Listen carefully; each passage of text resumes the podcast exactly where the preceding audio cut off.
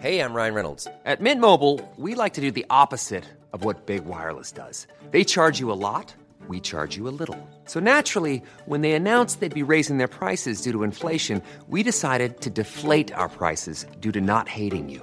That's right. We're cutting the price of Mint Unlimited from $30 a month to just $15 a month. Give it a try at mintmobile.com slash switch. $45 upfront for three months plus taxes and fees. Promo rate for new customers for limited time. Unlimited more than 40 gigabytes per month. Slows. Full terms at mintmobile.com. Heraldo Radio 98.5 FM. Una estación de Heraldo Media Group. Transmitiendo desde Avenida Insurgente Sur 1271. Torre Carrachi. Con 100.000 watts de potencia radiada. Inicia. Las noticias de la tarde con Jesús Martín Mendoza en Heraldo Radio.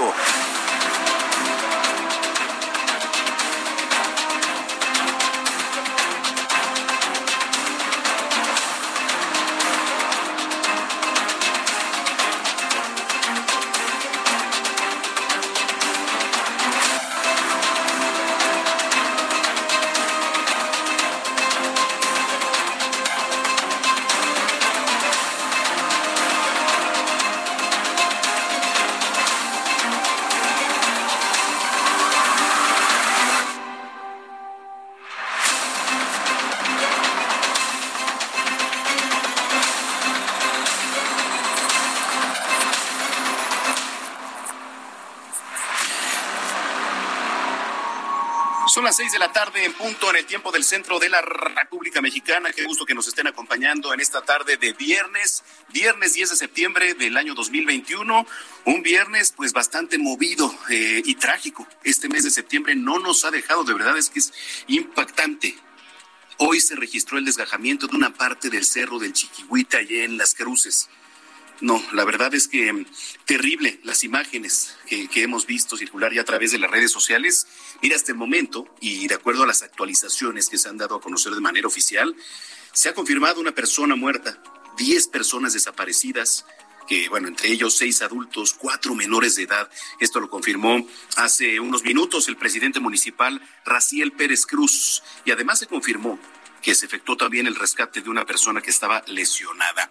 Pero bueno, ver, le repito, estas imágenes son impactantes. A nombre del titular de este espacio, Jesús Martín Mendoza, le doy la más cordial bienvenida aquí a los micrófonos de Heraldo Radio. Yo soy Manuel Zamacona y los voy a estar acompañando las próximas dos horas de información, información intensa. También lo que es tendencia en las redes sociales. Recientemente se dio a conocer acerca de la emisión de una orden de aprehensión en contra de pues esta famosa conductora, no sé si usted la recuerda, esta eh, conductora de televisión Inés Gómez Montt.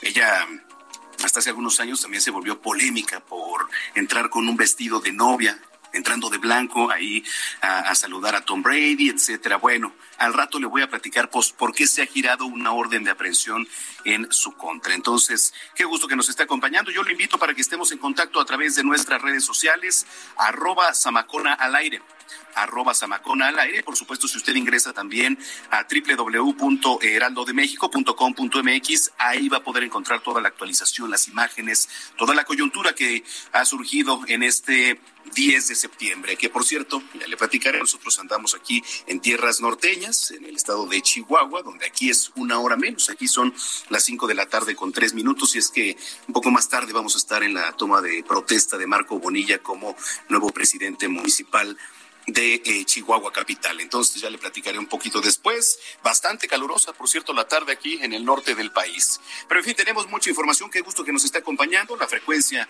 en la capital, el 98.5 de FM. Y saludamos como todos los días a los que nos escuchan a lo largo y ancho de la República Mexicana. Pues bueno. Cuando son las seis de la tarde con tres minutos en el tiempo del centro, vamos con lo más importante que se ha generado en las últimas horas. Esta tarde se registró un derrumbe en el Cerro del Chiquihuite, en Tlalnepantla, Estado de México, dejando hasta el momento al menos una persona fallecida. un lesionado, 10 personas desaparecidas y entre ellas cuatro menores. Además, varias viviendas destruidas por este desgajamiento del cerro. Vamos a estar tratando de contactar a gente de protección civil, a gente de los topos, por supuesto, que también ya fue ayudar ahí al lugar. Vamos a estar eh, buscando también al, alcalde de Tlalnepantla en el Estado de México. Vamos a escuchar parte de lo que ha sucedido. Yo estaba en mi casa haciendo tarea cuando pensamos que era un camión, cuando no salió mi mamá a ver y se cayó la se cayó la piedra, estaba horrible. Gritaron muchas personas, hasta el momento se supone que hay cuatro desaparecidos, no las encuentran. Personas salieron por atrás porque hay más movimiento. Los de los de la tienda ya, ya salieron, están bien. Estuvo ¿Tu familia está bien? Sí, no. ¿Cuántos años llevas viviendo aquí? 15 años. ¿Y ya había pasado alguna vez? No, nunca, nunca, nunca. ¿Y qué les han dicho las autoridades? Pues nada, que, no, que desalojemos, que nos llevan las cosas importantes. ¿Tuviste personas lesionadas? No. ¿Carros aplastados por no, la roca? No, había pasado nadie. ¿Cuántos vehículos viste afectados o casas afectadas? Tres casas afectadas, ningún auto hasta el momento. ¿Cuántas rocas cayeron?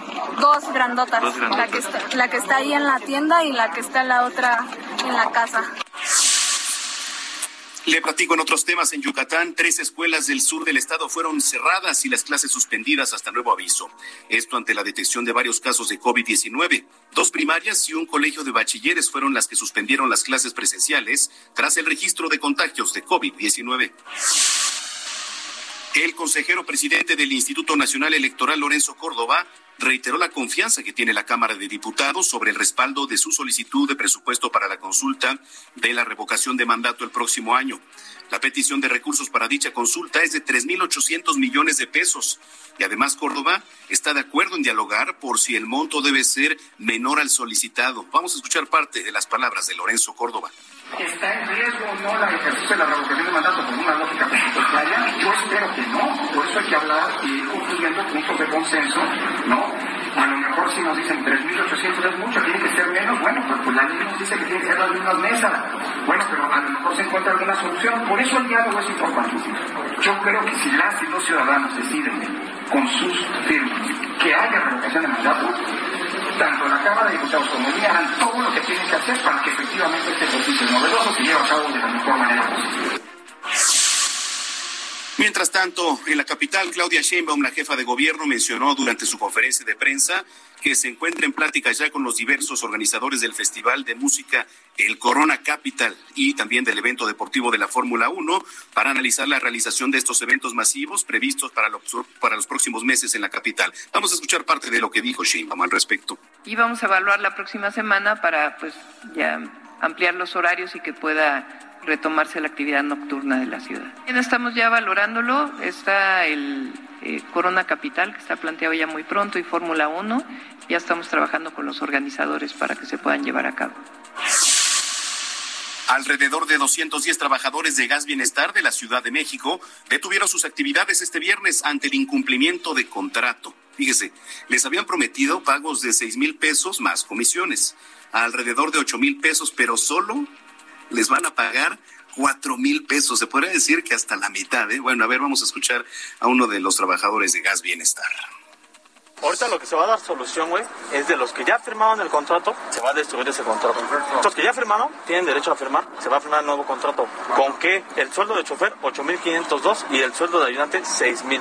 Más todos vamos a percibir las comisiones que nos habían dicho. Bueno, y en otros temas, el youtuber Ricardo González, seguramente usted mejor lo conoce como Rix.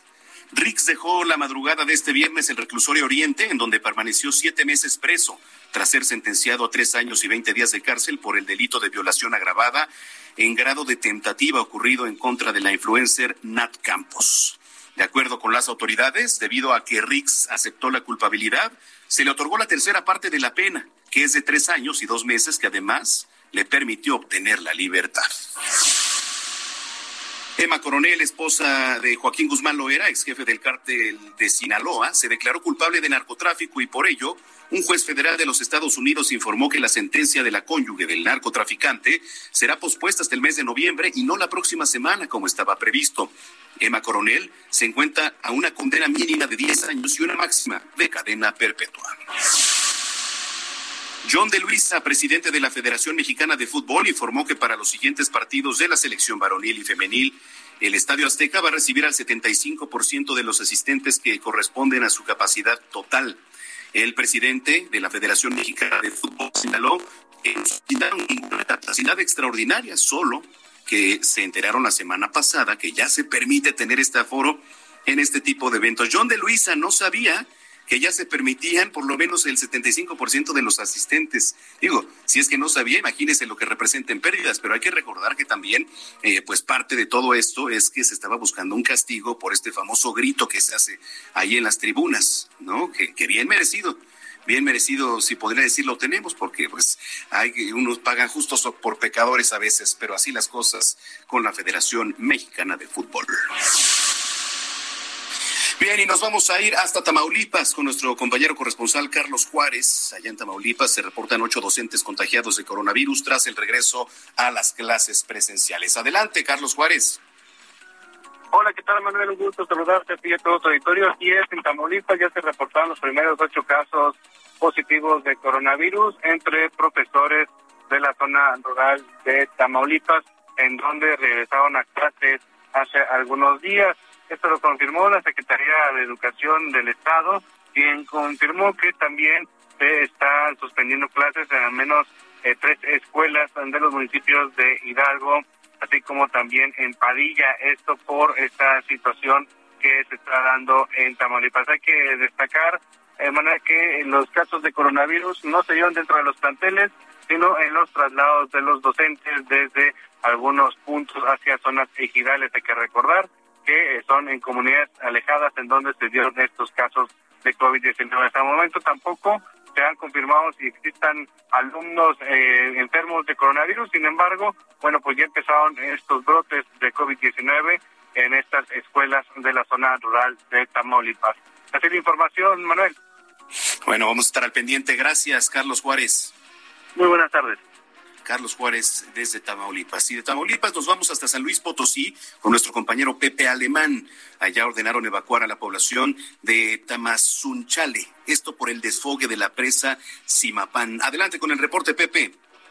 Sí, gracias Manuel, muy buenas tardes. Sí, para actualizarte la información respecto al desarrollo del desfogue de la presa Simapán y sus efectos en la Huasteca Potosina, de acuerdo al último reporte emitido esta tarde, el río Moctezuma, que pasa por la cabecera del municipio huasteco de Tamazunchale, ha crecido casi medio metro, aunque afortunadamente no reportan daños hasta el momento a la población.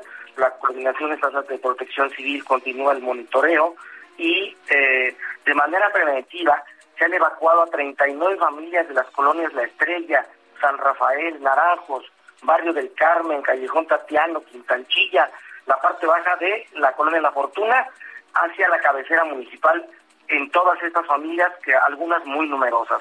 Eh, también esta mañana se rescató una familia eh, del Callejón Tatiano y fue llevada al refugio temporal de la Escuela Macedonia Costa y 12 más, familias más de la colonia Estrella se encuentran en el, eh, en el Instituto Municipal de Café, también eh, habilitado como albergue temporal.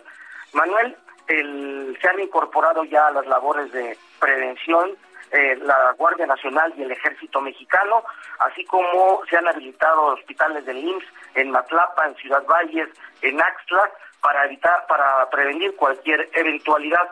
Hasta el momento, te reitero, Manuel, no hay afectaciones todavía a la población, pero el río Moctezuma sigue creciendo, Manuel. Oye, eh, recomendaciones, porque es muy importante, a veces eh, no tenemos una cultura de lo que es la protección civil, que es muy importante para todos los desastres naturales. Lo acabamos de vivir con el temblor, ¿no? Y es normal que la gente entre en crisis en todos este tipo de desastres, en huracanes, en inundaciones, ¿no? Eh, en desfogues de presas como la que nos estás platicando, etcétera. Entonces, recordarle a toda la población que es importante seguir canales oficiales. ¿Para qué? Para saber qué hacer en este tipo de casos. Evidentemente, Manuel, te comento que el pasado 21 de agosto, pero eso debido a las fuertes lluvias en la Huasteca, el río Moctezuma se desbordó y hubo impresionantes daños a la población, a colonias. Y uno de los factores eh, más importantes fue que las afluentes de ese río normalmente están secas y la población la utiliza como estacionamiento público. Ahí ponen sus eh, vehículos, sobre todo las colonias que están en la ribera de ese río.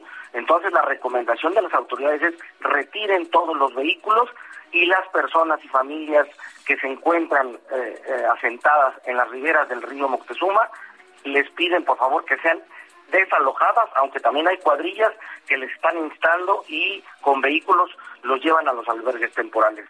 Evidentemente, no ir a las partes bajas, no cruzar ríos y arroyos y resguardar todos sus eh, documentos personales, legales, para en caso de un desastre natural.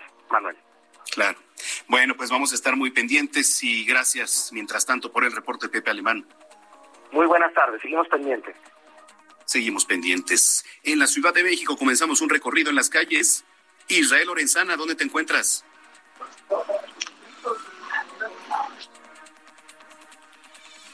Adelante, Israel, ¿nos escuchas? ¿Ahí me escuchan? Ahí te escuchamos, Israel. Manuel Zamacona, muchísimas gracias, un gusto saludarte. Pues nos encontramos en ya en la zona conocida como la zona cero, es el municipio de Tlanepantla en el Estado de México, en donde, bueno, alrededor de las eh, dos de la tarde se vino abajo gran parte de las faldas del Cerro del Chiquihuite.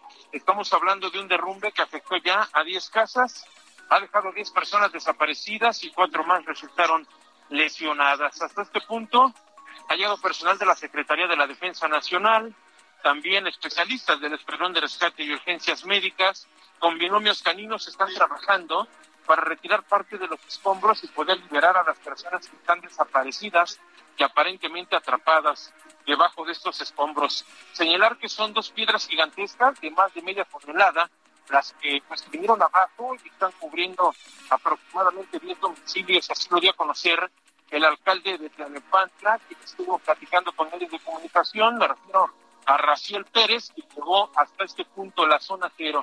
También, Manuel, señalar que se han habilitado ya dos albergues en donde las personas van a poder pasar la noche. Ya han sido prácticamente evacuados todos los vecinos de este punto. Se les ha pedido, por supuesto, que se retiren para evitar que se registre un nuevo accidente. Es exactamente la calle de Exploradores de Chimalhuacán, aquí en la colonia Lázaro Cárdenas, en Tlanepantla, Estado de México, donde continúan las maniobras por parte de los servicios de emergencia. Esto, por supuesto, tardará un poco. Están evaluando las autoridades de qué manera se van a retirar estas dos pesadas rocas que cayeron encima de los domicilios y, por supuesto, también con qué se estará retirando toda la tierra y los escombros que quedaron aquí en la colonia Lázaro Cárdenas, en Tlanepantla, Estado de México. Te reitero, 10 personas desaparecidas, cuatro lesionadas y es el saldo preliminar de este incidente que se registra aquí en el Cerro del Chiquihuitle, en Tlanepantla, Estado de México. Manuel Zamacona, la información que te tengo. Híjole, qué panorama este nos acabas de escribir, mi estimado Israel Lorenzana. La verdad es que una verdadera tragedia. No nos deja, no nos deja el mes de septiembre.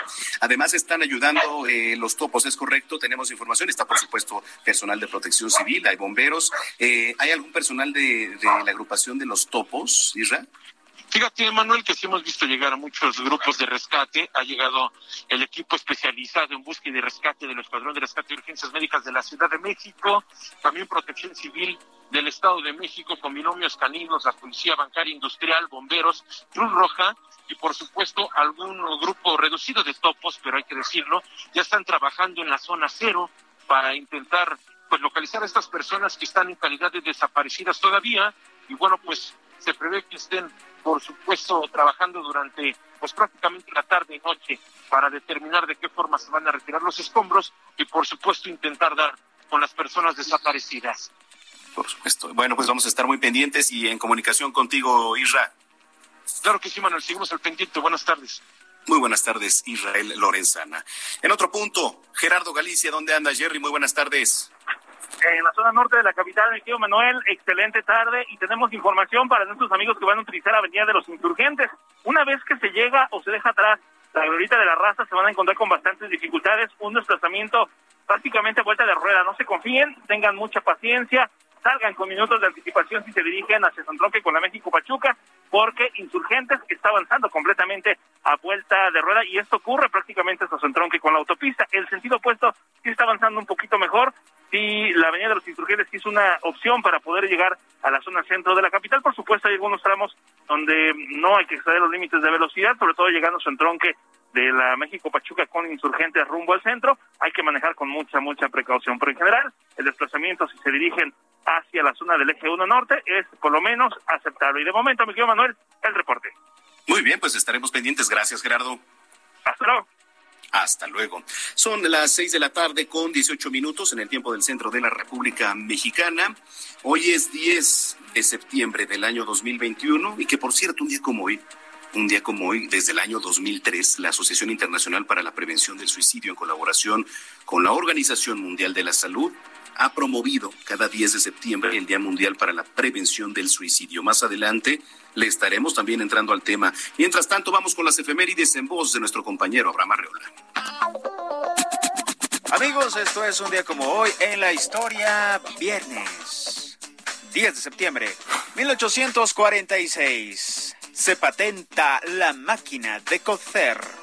1990 en Estados Unidos se emite por primera vez la serie The Fresh Prince of Bel Air, o también llamada El Príncipe del Rap. 2001. En Nueva York, Michael Jackson da su último concierto. Año 2006. Michael Schumacher, primer heptacampeón de Fórmula 1, anuncia su retirada como piloto.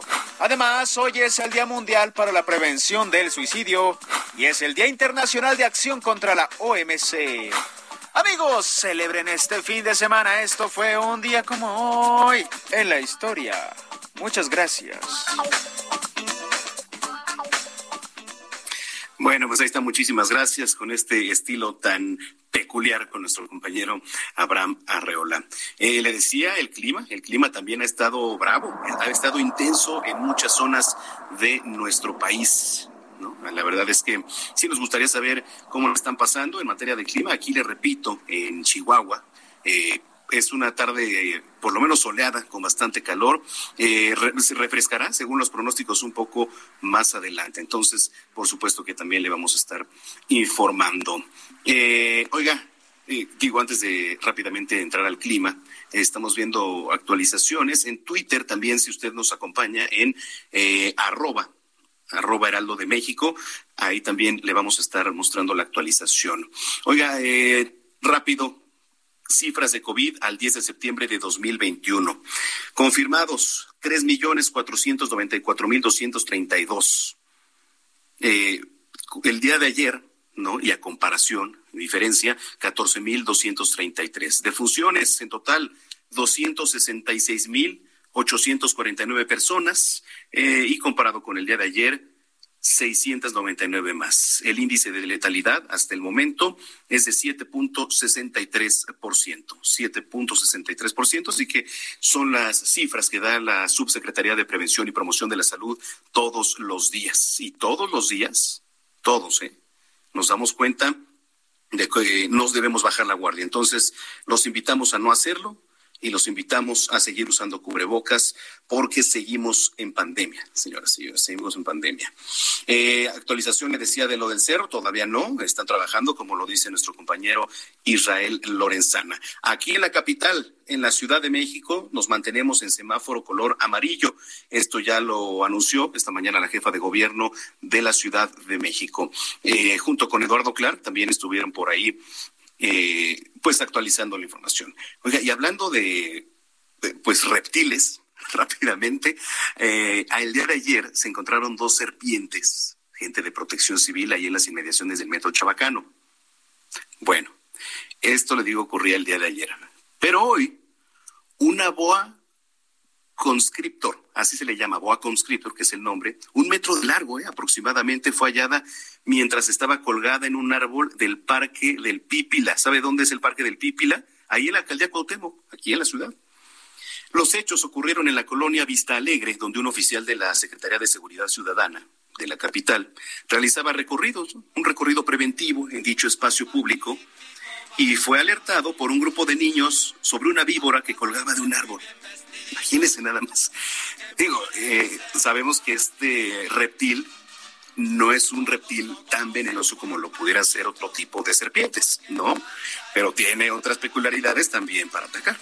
Y ante este hecho, el uniformado solicitó el arribo del personal de protección civil de la alcaldía Cuauhtémoc y de la Brigada de Vigilancia Animal de la Secretaría de Seguridad Ciudadana para su correcta contención, mientras que pidió a los presentes que guardaran la distancia porque, pues bueno, de repente no podemos ver o no podemos este, saber cómo va a reaccionar. Pero así las cosas, una boa, ¿eh? Así como lo escuchamos de fondo.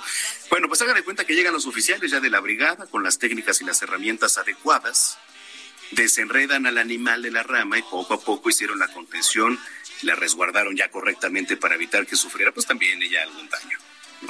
Una revisión visual y el personal de, la bancaria determinó que se trataba de una boa conscriptor de aproximadamente un metro de largo que, por cierto, la boa estaba deshidratada.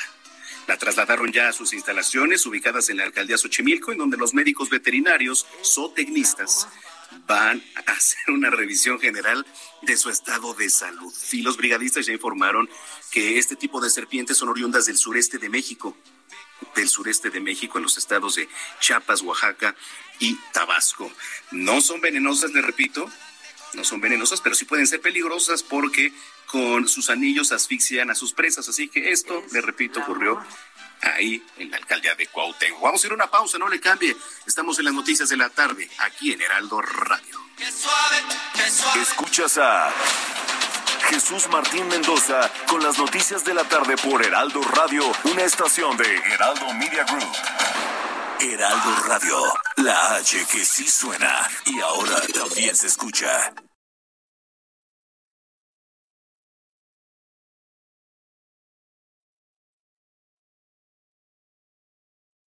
Heraldo Radio, la HCL se comparte, se ve y ahora también se escucha. Escucha las noticias de la tarde con Jesús Martín Mendoza. Regresamos.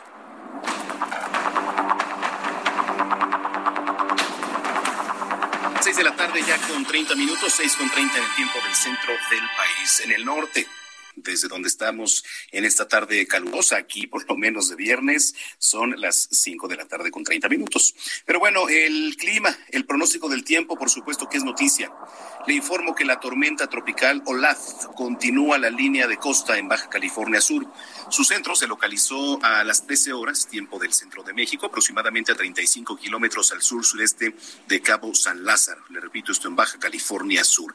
Tiene vientos máximos sostenidos de 85 kilómetros por hora rachas de 100 kilómetros y desplazamiento hacia el noroeste 19 kilómetros por hora.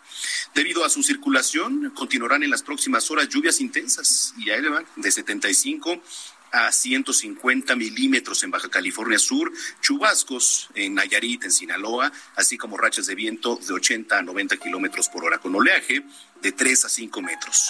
Esto en las alturas de costas de Baja California Sur y rachas de 50 a 70 kilómetros por hora, con olas de 1 a 3 metros en el sur del Golfo de California y las costas de Sinaloa. Sinaloa, pues digamos que también un estado muy cercano aquí a, a, Chihuahua. Puedes llegar en el tren del Chepe, por ejemplo. Puedes llegar hasta Sinaloa en el tren del Chepe, un gran recorrido uno de los grandes destinos, por supuesto, y atractivos turísticos de nuestro país. El Servicio Meteorológico Nacional de la Comisión Nacional del Agua, de Conagua, en coordinación con el Centro Nacional de Huracanes de Miami, mantiene zona de prevención por los efectos de tormenta tropical desde el puerto de San Andresito hasta Loreto, en Baja California Sur.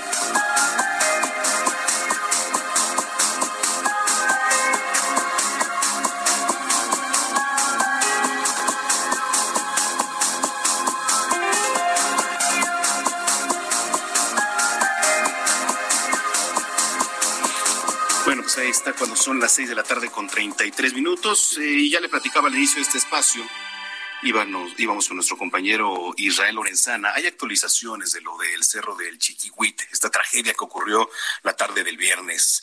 Em, a ver, hay dos personas fallecidas, de acuerdo a actualizaciones. Em, evidentemente, le va a corresponder a la gente del Estado de México el confirmar esta información. ¿Por qué? Porque, bueno, pues son las autoridades oficiales quienes deben de dar a conocer estas cifras que le estoy adelantando. En el momento, en este lugar se encuentran unidades de protección civil estatal, de eh, protección civil municipal, bomberos de los municipios de Tlalnepantla, en el Estado de México, y también con ayuda de personal de Atizapán de Zaragoza. Lo que nos narraba nuestro compañero Israel Onenzana, que está ahí justo en el lugar, es que se está tratando también de pues limpiar un poco el terreno, ¿no? El presidente municipal ya informó sobre cuatro personas eh, y más que están desaparecidas, tres viviendas totalmente colapsadas y a través de las redes sociales pues ya ha visto seguramente lo que es tendencia, las imágenes, los videos de cómo se desgarró este cerro, ¿no? La verdad es que son terribles y sobre todo para estas personas que la mayoría, le debo de decir, en situación vulnerable las que viven en, en, las colindancias y las que viven muy cerca de todo este tipo de cerros, que ahora con las lluvias, pues, ¿qué pasa? Que se reblandecen, se reblandecen y van para abajo. Y para esto, me dirá, ¿sirven las antenas del cerro del Chiquihuite? Porque usted sabrá que están colocadas por ahí una serie de antenas. ¿Qué estaciones de televisión? y de radio hay ahí? Bueno, pues eh, le voy a platicar porque además, pues es conocido por eso también el Cerro de Chiquihuite. Este viernes, después del derrumbe, se empezaron a, dar las imágenes. y en la alcaldía Gustavo Amadero, municipios colindantes ahí del Estado de México, la emergencia de las familias de la zona, ¿no? Se presenta la duda, ¿qué pasa en este caso con las antenas ahí ubicadas? ¿Cuál es su función? Todas las personas que hemos visto transmisiones en televisión abierta aquí en nuestro país, pues alguna ocasión hemos escuchado la frase transmitido desde el Cerro del Chiquihuite no, a lo mejor quizá lo hemos escuchado. ¿Y por qué se hace énfasis en la transmisión, la señal vía satélite que se replica en diversas partes de México o del mundo? Eh, todo ayuda porque las antenas están ahí ubicadas. ¿Y qué es el cerro en particular de Chiquihuite?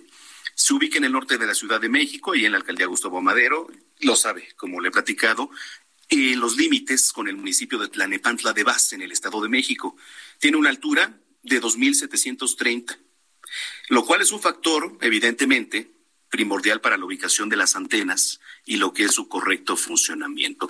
Geológicamente, bueno, pues se trata de un domo volcánico de carácter exógeno, constituido por rocas dacíticas, que sí, bueno, son los términos, dispuestas en unidades de flujo con espesores variables, etcétera, etcétera, etcétera. Hace muchos años también se contaba con algunos ojos de agua y algunos manantiales, los cuales pues han ido secando, ¿no? Al paso de los años. En la colonia Lázaro Cárdenas aún queda el más grande de estos ojos de agua, conocido como el Pocito el Pocito. Entonces, bueno, pues eh, es parte de la historia del cerro del Chiquihuite y digo, la verdad es que siempre es importante. Ahora que salen estas tragedias, volvemos a retomar, ¿no? ¿Qué es todo esto? ¿Para qué sirve? ¿Por qué hay antenas colocadas ahí? Pero en fin, bueno, pues eh, ya son las seis de la tarde con treinta y seis minutos, seis de la tarde con treinta y seis minutos en el tiempo del centro del país. Mire, eh, vamos a ir con, con una entrevista, eh, al parecer ya está en la línea telefónica Mariana Campos, coordinadora de Gasto Público y Rendición de Cuentas de México Evalúa. ¿Y por qué vamos a platicar con ella? Bueno, pues sobre el análisis realizado por México Evalúa del paquete económico. ¿Ven difícil que se cumpla el crecimiento del producto, Interno Bruto, la plataforma petrolera, el precio del petróleo, ingresos, gastos que se estiman mayores aumentos frente a 2021? Mariana, qué gusto saludarla. ¿Qué tal? Muy, muy buenas tardes. Oiga, pues ¿cómo ve el panorama en general? Bueno, pues eh, primero que nada decir que tenemos un, un paquete que intenta ocuparse de del, del, plazo inmediato, pero no no es un planteamiento, ¿verdad?, para digamos transformar la política fiscal que tanta falta le hace a México. Eh, me parece que es un paquete además que trae eh, como el deseo de tener un aumento en los ingresos. Eh, y es entendible porque han estado eh, eh, se han perdido ingresos públicos en, en los últimos años. Sin embargo, pues todavía creo que el gobierno tenía que haber hecho un trabajo mucho más sólido en términos de, de pensar en estas fuentes de ingresos, en, términos de una reforma fiscal, y con lo que está planteando ahorita, pues la verdad no se ve que vayamos a tener esos eh, ingresos. Y pues la, la gran pregunta sería, si no se materializa ese escenario, ¿cuál sería el programa de recortes? ¿No? Yo creo que si, si tuviéramos ya ese nivel de discusión, avanzaríamos muchísimo en la calidad del paquete económico. Otro, eh, la plataforma petrolera, el precio del petróleo, que también tema polémico. ¿Cómo lo ves, Mariana? Lo, mira, la producción petrolera ya es una tradición que los gobiernos la sobreestimen. No solo este gobierno, también los anteriores. Y en ese sentido lo veo difícil. Pemex, pues lamentablemente es una empresa que se deteriora continuamente, tú lo sabes, y se está planteando un nivel de producción que no se ha visto en ningún momento del sexenio. ¿no? Este, ya hace años que no se tiene ese nivel de producción, eh, vemos complicado y el problema es que, pues, eh, en caso de que se, se, se, digamos, se produzca lo que se ha producido en promedio en esta administración, pues tendríamos una merma de más de 40 mil millones de pesos de ingresos en el presupuesto, ¿no? Ese es el problema de que no se llegara a materializar. Sí, ahora, eh, crecimiento del Producto Interno Bruto, desde tu panorama, ¿cómo lo ves? Mira, no es imposible, no diría yo que es imposible que crezcamos un 4.1 como lo está proponiendo la Secretaría de Hacienda. Eh, de hecho, pues el Fondo Monetario Internacional apoya a esa, esa, estimación, pero Banxico, por ejemplo, y otros analistas privados que eh, suelen hacer este trabajo, están estimando un punto del PIB menos, es decir, eh, más hacia 3%. Sí, porque el presidente había dicho por ahí del 5, ¿no? Dijo, vamos a crecer en promedio 5% Nos parece exagerado porque también hay que eh, eh, entender una cosa. Eh, tenemos algunos indicadores todavía muy lastimados, los de la inversión. Tanto la inversión pública como la privada siguen siendo indicadores que ya te van dando, ¿verdad? Una buena idea de que no hay los planes de inversión que quisiéramos que hubieran. Tenemos además un, un, un, déficit en la cuenta de capitales, ¿no? O sea, hay salida de, recursos de México. Entonces, todo esto te, te, te, dibuja un panorama en el cual pues no vemos que, que, hayan planes de inversión para generar esos empleos, más empresas, ¿no? Se recupera el ISR. Entonces, este, si no se materializa ese 1% de crecimiento y digamos resulta el escenario que, que ve Banjico, pues entonces también vamos a tener alrededor de una pérdida de alrededor de 40 mil millones de pesos en la recaudación de los ingresos tributarios. Eso es este importante, ¿no? Porque, a ver, dice el presidente durante la mañanera que el principal factor para alcanzar este 5% dentro de tres años es la inversión extranjera.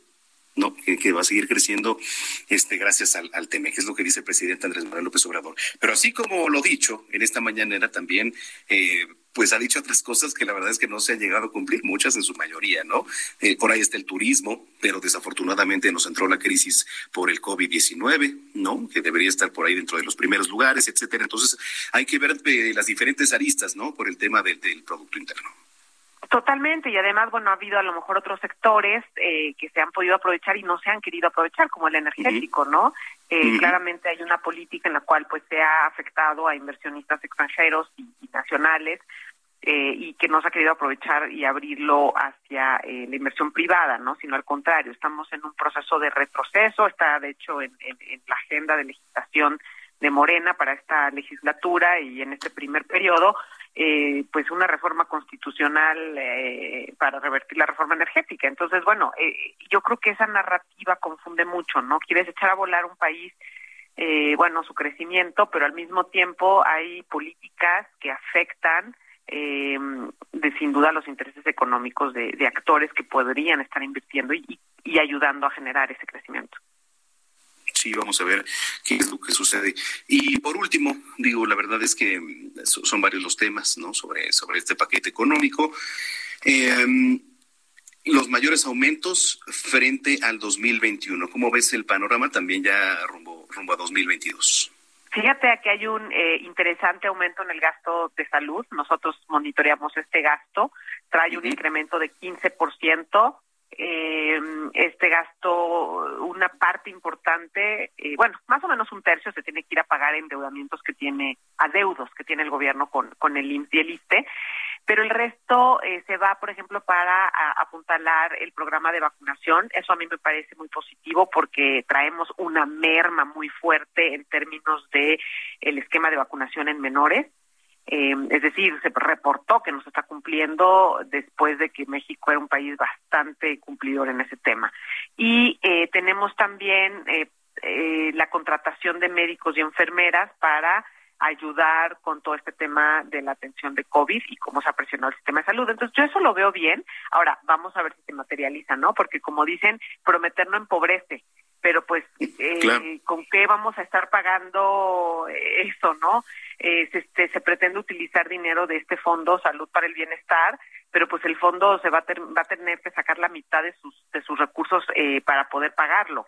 ¿No? La pregunta es entonces, ¿estas contrataciones de médicos serán temporales nada más? ¿No tenemos realmente una expansión en los servicios de salud de, de, en el mediano plazo?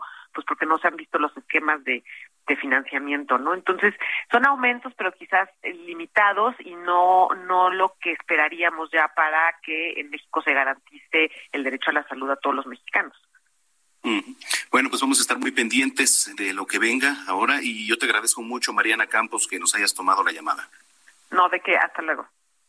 Gracias, es Mariana Campos, coordinadora del gasto público y rendición de cuentas de México Evalúa. Las seis de la tarde ya con 44 minutos, seis con 44 en el tiempo del centro.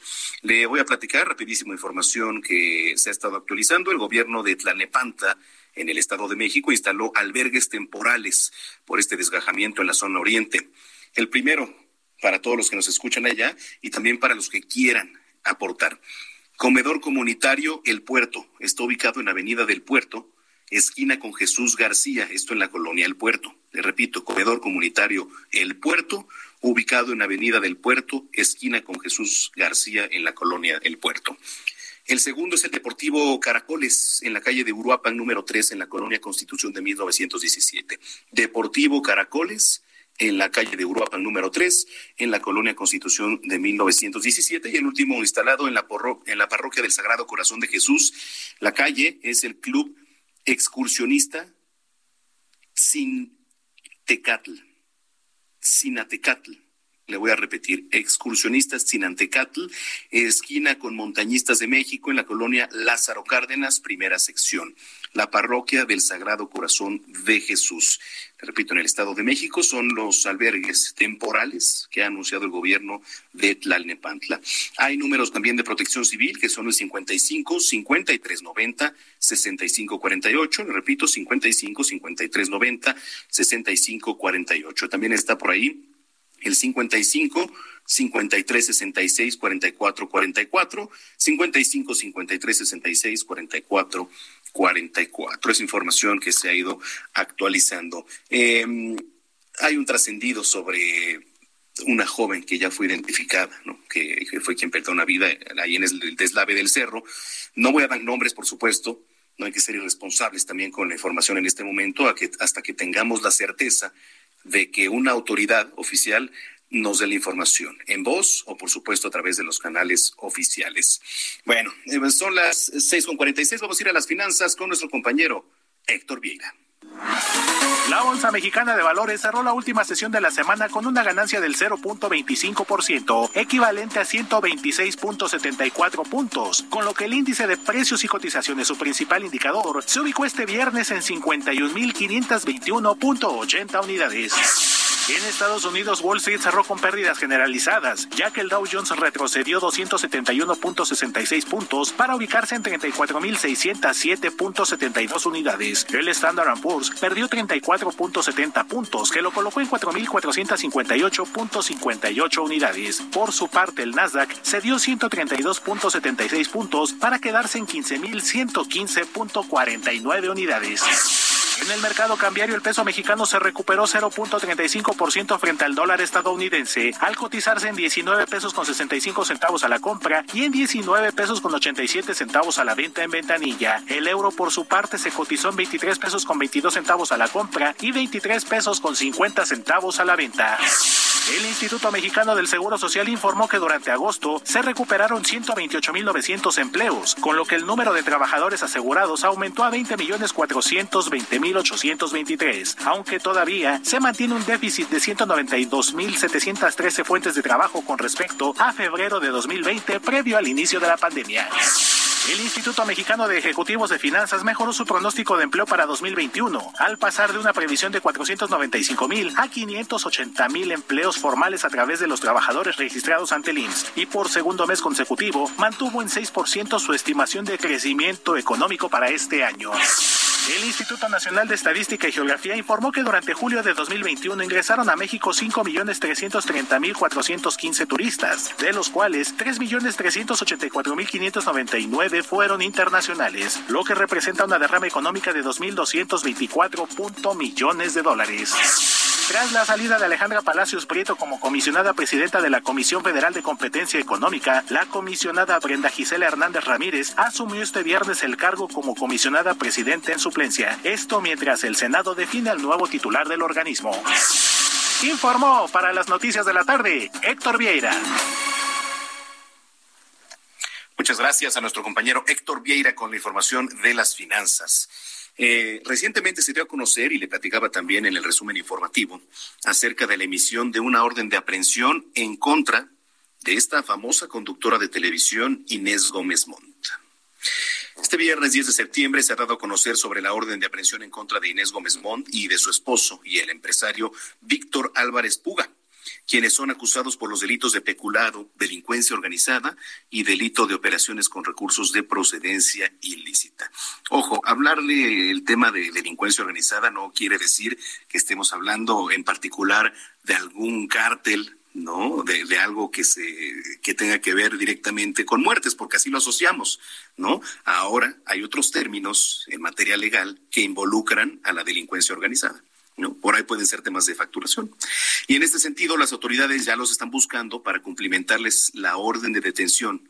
Y en suma, pues la famosa actriz mexicana evitó anteriormente un juicio ya por evasión fiscal al pagar a la Hacienda Federal 10 millones 967 mil pesos por contribuciones omitidas. A través del programa de espectáculos, eh, un programa de espectáculos, señalaron actualmente que pues esta conductora famosa se encuentra ya en Estados Unidos. Vamos a ver qué es lo que lo que va trascendiendo. Por supuesto, aquí vamos a andar informándoles. Eh, hay música y hay regalos. Yo les traigo regalos. Les voy a regalar unos boletos. ¿Quieren saber de qué se trata? Bueno, estén al pendientes. Ahorita regresando de, de la pausa les voy a a regalar unos boletillos por ahí. Es para una pelea, es para un es para un show deportivo y al rato le digo de cuáles son. Así que no se me vaya porque regresando del corte les voy a dar boletos. Y mientras tanto, para festejar el 30 aniversario de su material discográfico The Black Album, Metallica decidió lanzar The Metallica Blacklist, que es una edición especial pues con varios covers, la cual reunió a 53 artistas que hicieron versiones pues, de las 12 canciones que componen el álbum original y entre ellos Hash, el Instituto Mexicano del Sonido, José Madero, J Balvin, Mon Laferte, Miley Cyrus y además el cual fue presentado hoy. ¿Sí? La legendaria agrupación de thrash metal reunió a grandes estrellas de distintos géneros y de diferentes partes del mundo para el aniversario del álbum, cuyas ganancias además serán para las organizaciones benéficas que elija la Fundación de Metallica, que es All Within My Hands. La producción discográfica está disponible a partir de este 10 de septiembre en streaming y el 1 de octubre de 2021 los fanáticos podrán tenerlo en físico y también en formato vinilo y CD. Eh, lo que estamos escuchando es Unforgiven con Hash. Ya de una vez, Unforgiven con Hash. Y también por ahí hay la lista original eh, que nos pone nuestro estimado productor Ángel. Pero en fin, con esto nos vamos a ir una pausa y le repito, al regresar, al regresar les voy a tener boletos. ¿Quieren saber de qué se trata? Pues no le cambien, estamos en las noticias de la tarde, aquí a nombre de titular de este espacio. Jesús Martín Mendoza. Nosotros estamos transmitiendo desde el estado de Chihuahua. ¿Por qué? Porque, bueno, nos hicieron una cordial invitación a la toma de protesta del presidente municipal electo, del presidente municipal electo, todavía es electo, hasta el rato ya será constitucional, pero mientras tanto todavía sigue siendo electo Marco Bonilla el panista Marco Bonilla, que bueno, junto con ahora la gobernadora constitucional Maru Campos, van a tener ahí una fuerza política importante para gobernar el estado de Chihuahua. Vamos a platicar con él un poco más tarde y ya mañana en zona de noticias, en punto de las dos de la tarde, le voy a estar trayendo todos los detalles de lo que ocurra al rato. Eh, hay buenas propuestas, hay un centro aquí de, de monitoreo, de vigilancia, de seguridad muy importante, muy interesante. Es una zona, pues digamos, muy plana. Si usted eh, se imagina una vista, digamos, aérea, muy pocos edificios, bastantes cerros, bastantes montañas. Una tarde calurosa, eso sí, aquí en zona de Chihuahua es una hora menos, aquí son las cinco de la tarde con 53 minutos. Bueno, pues ahora sí nos vamos con Unforgiven, con Hash. Eh, vamos a la pausa, regresando. Yo les tengo unos regalitos.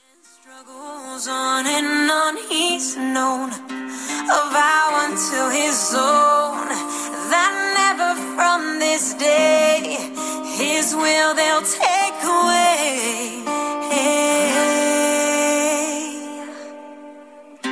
What I felt, what I've known, never shine through what I've shown. Never be, never see won't see what might have been what I felt, what I've known. Never shine through on what I've shown. Never free, never me. So I dub the unforgiven.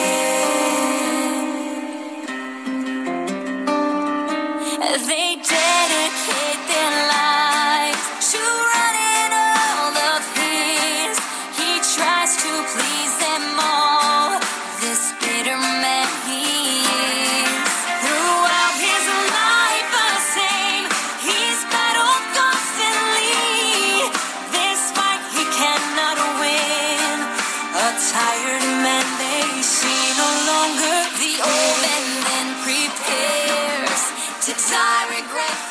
A Jesús Martín Mendoza con las noticias de la tarde por Heraldo Radio, una estación de Heraldo Media Group. Heraldo Radio, la HCL se comparte, se ve y ahora también se escucha.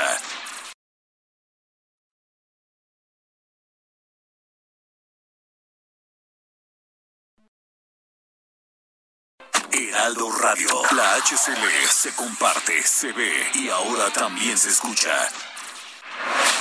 Escucha las noticias de la tarde con Jesús Martín Mendoza. Regresamos.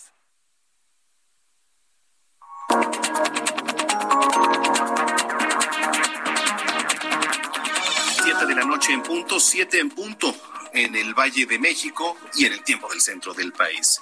Aquí en el norte eh, son las seis de la tarde en punto.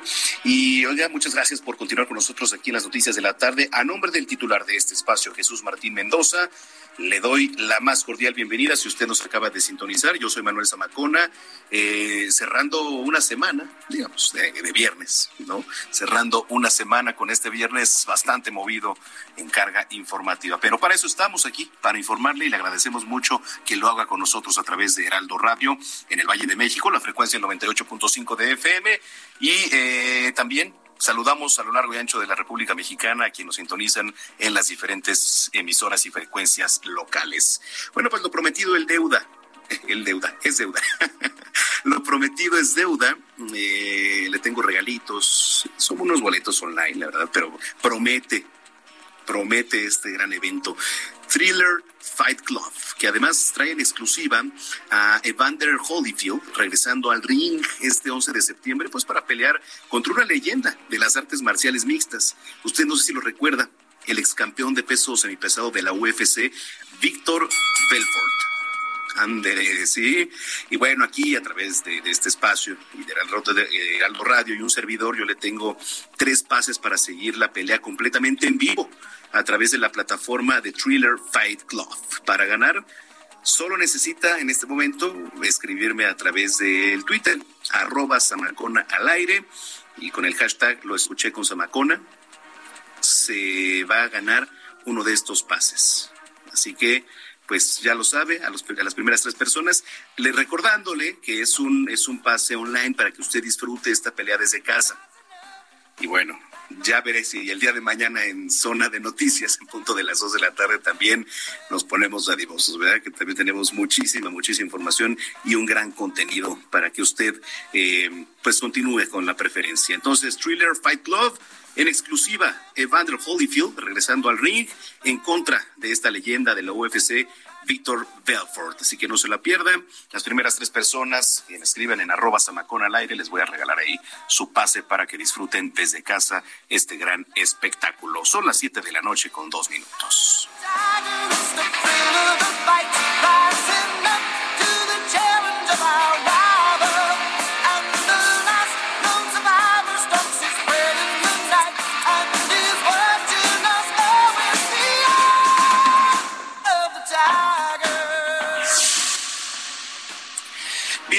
Vámonos con lo más importante que se ha generado al momento. En entrevista con el Heraldo Radio, Mariana Campos, coordinadora de gasto público y rendición de cuentas de México Evalúa, declaró que la producción petrolera se sobreestima porque Pemex es una empresa que se deteriora constantemente y si mantiene un nivel de producción como se planteó, se tendría una merma de 40 mil millones de pesos. Además, señaló que no es imposible crecer un 4.1% en el Producto Interno Bruto en nuestro país, pero que el panorama dibujado no está valorado, que existe un problema en los planes de inversión pública y también privada. Lo, mira, la producción petrolera ya es una tradición que los gobiernos la sobreestimen. No solo este gobierno, también los anteriores. Y en ese sentido, lo veo difícil. Pemex, pues lamentablemente es una empresa que se deteriora continuamente, tú lo sabes, y se está planteando un nivel de producción que no se ha visto en ningún momento del sexenio. ¿No? Este, ya hace años que no se tiene ese nivel de producción. Eh, vemos complicado y el problema es que, pues, eh, en caso de que se, se, se, digamos, se produzca lo que se ha producido en promedio en esta administración, pues tendríamos una merma de más de 40 mil millones de pesos de ingresos en el presupuesto, ¿no? Ese es el problema de que no se llegara a materializar. Sí, ahora. El Tribunal Electoral del Poder Judicial de la Federación perfila confirmar el triunfo de, del triunfo de Laida Sansores al gobierno de Campeche tras el recuento voto por voto. Esto de acuerdo con los proyectos de sentencia elaborados por la magistrada Janine Otálora, quien señaló se confirma la declaración de validez de la elección a la gubernatura del estado de Campeche en el proceso electoral 2021. La periodista Lourdes Mendoza denunció públicamente que un juez difirió la prueba confesional por la demanda que interpuso en contra de Emilio Lozoya por daño moral, pues había que ponerse sobre aviso a la Fiscalía General de la República. Mediante su cuenta en Twitter, Mendoza recordó que este 10 de septiembre Emilio Lozoya tenía que haber estado frente a un juez, eh, pues en su confesional, digamos, pero el juez acaba de, de diferirla porque había que avisarle a la Fiscalía General de la República. La vacunación en la Ciudad de México contra COVID-19 en personas de 18 a 29 años de edad continúa en la alcaldía de Coajimalpa, mencionó el director general de Gobierno Digital, Eduardo Clark. Con las personas de esa alcaldía ya inoculadas, solamente estaría restando Iztapalapa, Coyoacán, Álvaro Obregón y Azcapotzalco para concluir la vacunación, por lo menos de la primera dosis en la Ciudad de México. A dos semanas del regreso a clases presenciales en el estado de Baja California, se reportó el primer caso de COVID-19 en un alumno que pasó los filtros escolares y familiares al no presentar ningún síntoma. Pero una vez ya en el salón, comienza con los malestares. Fue llevado al doctor y al ser evaluado resultó ser positivo a COVID-19. Alonso Pérez Rico, secretario de Salud del Estado, informó que la escuela no va a cerrar. Únicamente será aislado del grupo al que pertenecía el menor y aquí hay que, habría que preguntarle a los padres de familia si una vez eh, sabiendo que este caso resultó positivo y sobre todo los círculos cercanos, ¿no? Eh, continúan llevando a, los hijos a las clases presenciales o deciden, bueno, no saben qué, eh, voy a aislar a mi hija, a mi hijo, pues por un tiempo en lo que tenemos la certeza de que no está contagiada o contagiado por COVID-19. Y esto ocurre también en muchas de las aulas una vez que se ha arreglado, uh, regresado ya a las clases presenciales. Jem Psaki, portavoz de la Casa Blanca, informó que los vuelos de refugiados afganos hacia Estados Unidos fueron suspendidos después de confirmarse cuatro casos de sarampión en personas provenientes de Afganistán. Psaki agregó que los refugiados deben vacunarse antes de ingresar a Estados Unidos y por ello están a la espera de la vacuna antes de ser trasladados al país. La oficina del Alto Comisionado de Naciones Unidas para los Derechos Humanos pidió este viernes a los talibanes el cese inmediato del uso de la fuerza en las manifestaciones que estos días se está celebrando en su contra, así como de las detenciones arbitrarias. Ya la portavoz de la oficina, Rabina, denunció que los manifestantes han enfrentado respuestas violentas por parte de los talibanes. Ahí está, son ya las eh, siete de la noche con siete minutos. Siete de la noche con siete minutos en la capital. Israel Lorenzana, adelante Israel. se nos cortó la comunicación y es que le voy a decir qué pasa con nuestro compañero Israel Lorenzana. Ahorita, eh, pues hay bastantes medios de comunicación ahí en el lugar del Cerro del Chiquihuite en donde, bueno, ocurrió esta tragedia de la que ya le hemos venido platicando, y es por eso que está muy complicada la comunicación con, con algunos de los periodistas, por la saturación ahí en el lugar. Entonces, eh, vamos a tratar de contactar un poquito más adelante a nuestro compañero Israel Lorenzana, que, bueno, pues está ahí en el lugar de los hechos para ver qué actualización nos tiene. Hasta el momento, yo le puedo confirmar, de acuerdo a, autoridades, que hay por lo menos un par de personas eh, fallecidas. Israel Lorenzana, adelante, ¿ya nos escuchas, Israel? Adelante, Isra. Manuel, muchísimas gracias. Pues ya lo dábamos a conocer al inicio de este noticiero, la lamentable noticia donde pues 10 personas están todavía desaparecidas tras el derrumbe de una parte del cerro del Chiquihuite aquí en Tlanepantla, Estado de México. Fíjate que hace unos minutos se confirmó la muerte de una persona, una joven de 21 años, la cual fue rescatada de entre los escombros, pero bueno, pues lamentablemente ya sin vida ya fue reconocida por sus familiares y por supuesto los servicios de emergencia trabajaron muy duro para poder rescatarla. Lamentablemente ya fue rescatada sin vida. Ya para estos momentos continúan las labores, por supuesto los binomios caninos están llevando a cabo una labor muy importante, ya que es gracias a ellos que se ha comenzado a avanzar un poco en esta búsqueda, recordando por supuesto que se vino abajo pues varias toneladas de tierra y dos gigantescas rocas del Cerro del Chiquihuite, aquí en la colonia Lázaro Cárdenas, en Tlanepantla, Estado de México. La zona está totalmente delimitada, ha llegado personal de la Marina, también de la Secretaría de la Defensa Nacional, por supuesto la Guardia Nacional está resguardando toda esta zona y ya los eh, vecinos han sido totalmente evacuados de esta calle para evitar, por supuesto, que haya incidentes posteriores. Señalar que Protección Civil está llevando a cabo el reconocimiento de la zona, están eh, pues planeando la forma en que estarán retirando las dos gigantescas rocas que quedaron prácticamente encima de 10 domicilios, 10 casas son las afectadas, 10 personas también desaparecidas, cuatro lesionadas y lamentablemente una de ellas ha perdido la vida, una joven de 21 años de edad. Pues Manuel Zamacona continúan los trabajos aquí en Tlanepantla después del derrumbe que se registró la tarde de hoy a cuatro horas de las labores por parte de los servicios de emergencia. Nosotros, por supuesto, vamos a permanecer al pendiente. Es la información que te tengo, Manuel. Correcto, a ver si, si podemos ahí averiguar. Eh, Isra se vea eh, comentado que había otra persona que había perdido la vida, sin embargo, serían las propias autoridades del Estado de México quienes tendrían que confirmar. Evidentemente, no nos hemos adelantado, por supuesto, a, revelar algún tipo de nombres, ¿no? Y habrá que estar con la certeza de que esto sea cierto y de que la información que circula, pues también sea la correcta, esperando, como, como te repito, a lo que digan las autoridades del Estado. Claro que sí, Manuel. De hecho, por aquí han dado también el alcalde Gustavo Amadero, civil, quien ha estado, por supuesto, supervisando las operaciones. Ya hablábamos que estuvo el alcalde de Tlanepantla, Raciel Pérez, desde, pues prácticamente cuando se registró este incidente, estuvo hablando con los medios de comunicación y se manejan algunas versiones de que podría venir el gobernador Alfredo del Mazo. Por supuesto, no lo hemos corroborado y de ser así, lo estaremos informando, Manuel. Pues eh, sería creo que eh, un gesto que pues no vendría nada mal digo aunque bueno ahorita ya eh, la realidad es que todo su gabinete, y para eso tiene gente especializada, ha estado ahí en el lugar de los hechos, pues también el ir a revisar, ¿no? El ir a echar ojo por ahí no está de más. Pero en fin, bueno, estaremos pendientes. Gracias. Claro gracias, que sí. Por supuesto, Manuel, nosotros permaneceremos al pendiente. Por último, señalar que la ayuda no se ha dejado esperar. La solidaridad por parte de los vecinos de la colonia Lázaro Cárdenas se ha hecho presente. Muchísimas personas han estado subiendo hasta el lugar conocido ya como la zona cero, que han estado regalando comida, han estado dando agua a los rescatistas, por supuesto muy al pendiente de las necesidades de los servicios de emergencia que continúan laborando a más de cuatro horas de registrarse este incidente aquí en la zona de Tlanepantla, en el Estado de México. Bien, gracias Isra por la información y estamos en comunicación. Hasta luego. Hasta luego.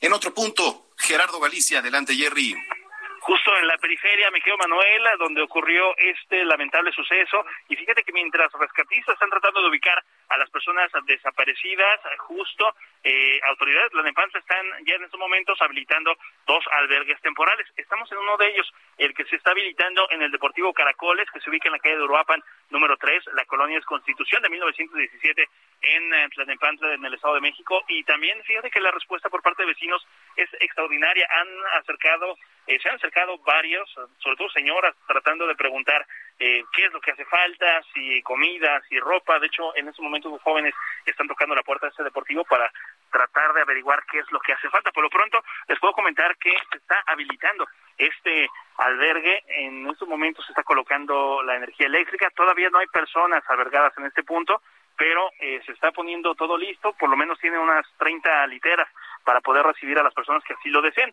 Y una situación similar se está realizando en el comedor comunitario El Puerto. Se ubica en la Avenida del Puerto, esquina con Jesús García, eh, muy cerca de, como referencia del reclusorio norte. En ese punto también se está habilitando un albergue temporal. De momento eh, únicamente están realizando maniobras de logística, se está habilitando todo, se está consiguiendo agua. Por supuesto, hay que recordar que estamos en pandemia, se necesita gel antibacterial, se está habilitando para que las personas que así lo deseen puedan llegar pasar la noche, pero que sea de una forma segura. Por lo pronto, mi querido Manuel, lo que sucede en los alrededores del Cerro del Chiquihuite.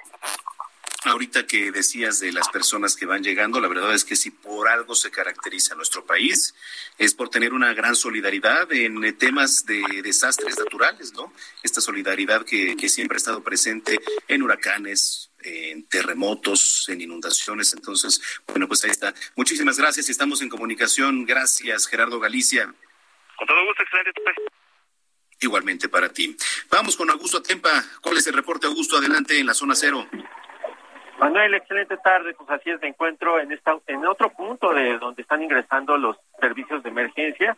Yo me encuentro justo en la calle de Cuerpo Alpinista de México y Chami, eh, Cham, Chamonix, se llama esta calle. Es, está a escasos 400 metros de donde ocurrió esta desgracia. Déjame platicarte que en este punto es donde se están reuniendo tanto Cruz Roja Mexicana como los, los paramédicos del ERUM. También eh, ha ingresado, ya han ingresado al menos 20 binomios caninos para poder hacer las labores de rescate. Y también han llegado elementos del ejército, la marina.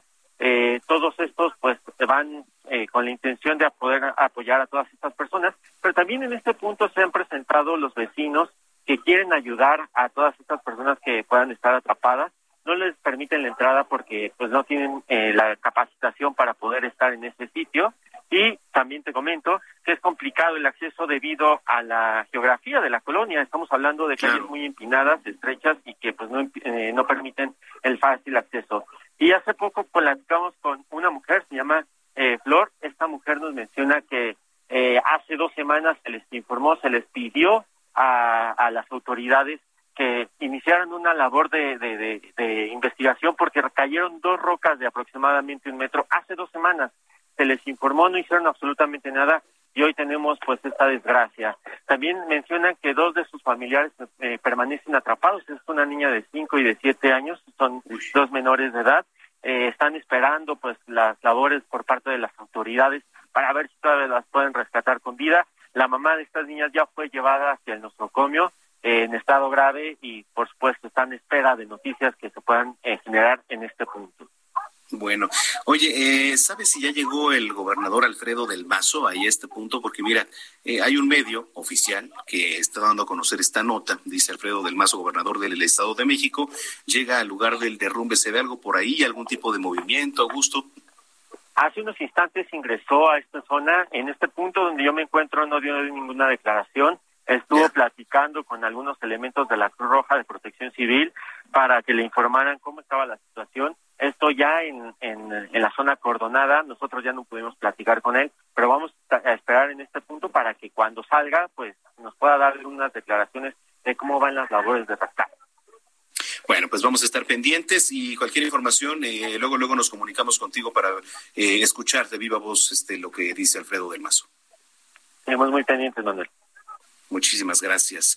Gracias. Bueno, pues ahí lo tiene, parte de lo que ocurre eh, en el Cerro del Chiquihuite hasta el momento, un muerto de manera confirmada y 10 desaparecidos. Mire, estamos viendo también por aquí algunos de, los monitores en tiempo real y le vamos a pasar información en cuanto el gobernador Alfredo del Mazo salga a hablar, que seguramente así lo hará una vez que pues dictamine que le den parte de lo que ha ocurrido allá. Por supuesto que nos vamos a estar enlazando nosotros en tiempo real. Así que gracias por preferirnos y gracias por informarse con nosotros y sobre todo si usted se está trasladando.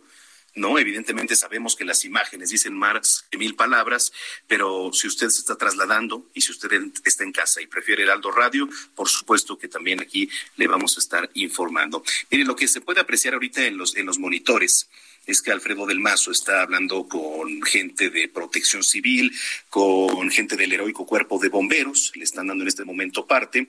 Y en otro de los recuadros, aquí abajo estamos viendo cómo también eh, personal de rescate se encuentra haciendo las labores. De verdad que es impactante es impactante las imágenes que, que, se dejaron ver y que se están dejando ver a través de las redes sociales. Mire, gente del ejército también ya está llegando, digo, diferentes cuerpos de rescatistas, así que vamos a estar muy pendientes para que cuando el gobernador Alfredo del, Mace, del Mazo hable con los medios de comunicación, pues darle todo, todo el reporte. Pues así las cosas, así las cosas aquí en eh, la Ciudad de México en colindancia con el Estado de México. Que por cierto, aquí en la capital suman 52 contagios del virus SARS-CoV-2 que provoca la enfermedad de COVID-19 en las escuelas con el regreso a clases presenciales desde el 30 de agosto a la fecha. Esto lo informa la Secretaría de Salud local. La dependencia señaló que esta cifra incluye pues alumnos, profesores y personal de la Secretaría de Educación Pública. La titular de esta dependencia, Oliva López Arellano, afirmó que han sido casos esporádicos, casos esporádicos. Y bueno, pues dice, eh, no ha sido una cosa que alarme, ¿no? O sea, han sido casos esporádicos y tenemos transmisión comunitaria, tenemos una transmisión que se ha ido reduciendo. Y bueno, pues en este marco también se, se, se, han dado algunos casos que por la intervención rápida se eviten los contagios. La Secretaría de Salud de la Ciudad de México explicó el protocolo este protocolo que ya se implementa ante un caso de COVID-19. Vamos con Germán Medrano, corresponsal en Baja California Sur. Adelante con tu reporte, Germán. Gracias, Manuel. Bueno, aquí en Baja California Sur finalmente se concretó este cambio de gobierno, aún inclusive eh, pues en pandemia y también eh, pues bajo los efectos de este huracán Olaf. El día de hoy, en punto de la una de la tarde, tomó posesión del cargo Víctor Manuel Castro Cosío como gobernador constitucional de aquí, frente a los 21 diputados y bueno, eh, dando a conocer un mensaje obviamente muy muy al estilo de la 4T, enarbolando obviamente eh, las principales características de este instituto político, bueno, más bien de este característico modo político. Y bueno, ahí frente a los 21 diputados eh, concluyó una, una ceremonia muy rápida donde estuvieron presentes obviamente los eh, representantes del Poder Judicial y también eh, pues fuerzas militares que estuvieron representadas en el Pleno. acto seguido pasaron, caminaron unos metros en la misma en el mismo edificio para llegar a otra ceremonia un poco más reducida por los espacios eh, obviamente permitidos por la COEPRIS, para eh, darle también posesión a los eh, secretarios y directores de diferentes áreas que lo van a acompañar a Víctor Manuel Castro Cosío en esta nueva encomienda. te comento, Manuel, que Víctor Manuel Castro Cosío estará en la gobernatura de Baja California Sur desde el día de hoy, 10 de septiembre, hasta el 9 de septiembre del 2027. Fue el ganador de esta de las elecciones pasadas llevadas a cabo eh, enarbolando, pues bueno, los partidos de Morena y PT en la coalición Juntos Haremos Historia. Eh, el día de, en unos momentos más, eh, va a encabezar su primer evento importante, que es eh, la continuación del Consejo Estatal de Protección Civil, ya este, pues, a cargo de Víctor Castro Cosío. En la mañana lo presidió el gobernador saliente, Carlos Mendoza, pero bueno, en unos momentos más ya darán cuenta de, pues, lo que se deba de tomar para las próximas horas aquí en Baja California Sur respecto allá la degradación de Olaf como tormenta tropical, Manuel. Y lo recibe un reto importante al nuevo gobernador, allá en, en, Baja California, que es el tema pues del clima, ¿no? Otro fenómeno natural que en septiembre de verdad que ha estado tomando fuerza. Entonces, pues ya por lo menos tiene una primera tarea que es darle atención, eh, seguramente que así será prioritaria, ¿no? A este tema. Sí, definitivamente. Y bueno, es eh, una situación en la cual eh, Olaf, este huracán que llegó a ser categoría número dos, reunió a dos gobernadores. Es la primera vez en la historia de este estado que reúne eh, pues a, a, dos consejos eh, de protección civil presididos por gobernadores diferentes el saliente y el entrante. Y bueno, uno de los retos es todavía concluir la temporada de lluvias y huracanes, eh, porque todavía recordemos que está octubre y hasta el 15 de noviembre cuando pues finalice ya la temporada. Es uno de los grandes retos que se tienen aquí en la península para Víctor Castro Cojín. Mm, correcto. Gracias por el reporte y estamos pendientes, Germán. Gracias, muy buenas noches. Muy buenas noches, Germán Medrano, desde Baja California. Antes de irnos a la pausa, déjeme le platico. Este viernes 10 de septiembre se difundió un video en redes sociales en donde se aprecia como una camioneta blanca le cierra el paso a un vehículo de carga. Y en un principio, pues se estaba especulando que se trataba de un ataque por parte de un comando armado. ¿no? Incluso las personas que descienden de esta camioneta realizaron disparos en contra del, del vehículo más pesado. El, el, hecho ocurrió en las calles de la alcaldía Milpa Alta. Se presume que en las imágenes fueron grabadas por una cámara de seguridad que se encontraba ahí en una de las esquinas de la demarcación. Y el video fue recuperado por varios usuarios de redes sociales quienes lo volvieron viral. Pero ya salió la Secretaría de Seguridad Ciudadana aclarando el hecho. Emitió una tarjeta informativa en donde dijo que personal de la Subsecretaría de Inteligencia e Investigación Policial se encontraba realizando pues investigaciones ahí en el pueblo de San Pablo Ostotepec, en donde se habían presentado denuncias sobre centros de transformación de madera derivados de una posible tala ilegal. Digo, disparos con todo esto.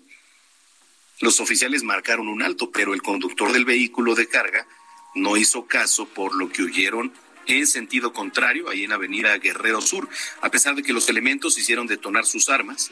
No sé si esto, pues la verdad, traiga consecuencias. El vehículo no se detuvo. Así las cosas en la capital. Yo lo invito para que esté informado con nosotros, arroba Samacona al aire. Si usted me escribe con el hashtag, lo escuché con Samacona, yo le regalo eh, pases que todavía hay. Le regalo pases para eh, que usted desde casa vea esta pelea que, bueno, pues eh, promete mucho de la que ya le hablé. The Thriller Fight Club. ¿Cuál es el atractivo? El ex campeón de peso semipesado, Víctor Belfort. Así que, pues ahí lo tiene, arroba Samacona al aire, nada más con el hashtag lo escuché Samacona. Continuamos aquí a través de la señal de Heraldo Radio en las noticias de la tarde. Escuchas a Jesús Martín Mendoza con las noticias de la tarde por Heraldo Radio, una estación de Heraldo Media Group. Heraldo Radio, la HCL se comparte, se ve y ahora también se escucha.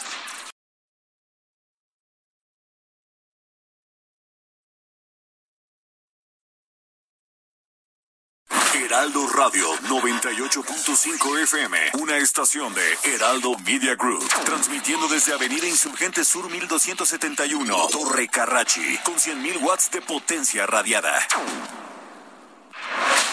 Escucha las noticias de la tarde con Jesús Martín Mendoza. Regresamos.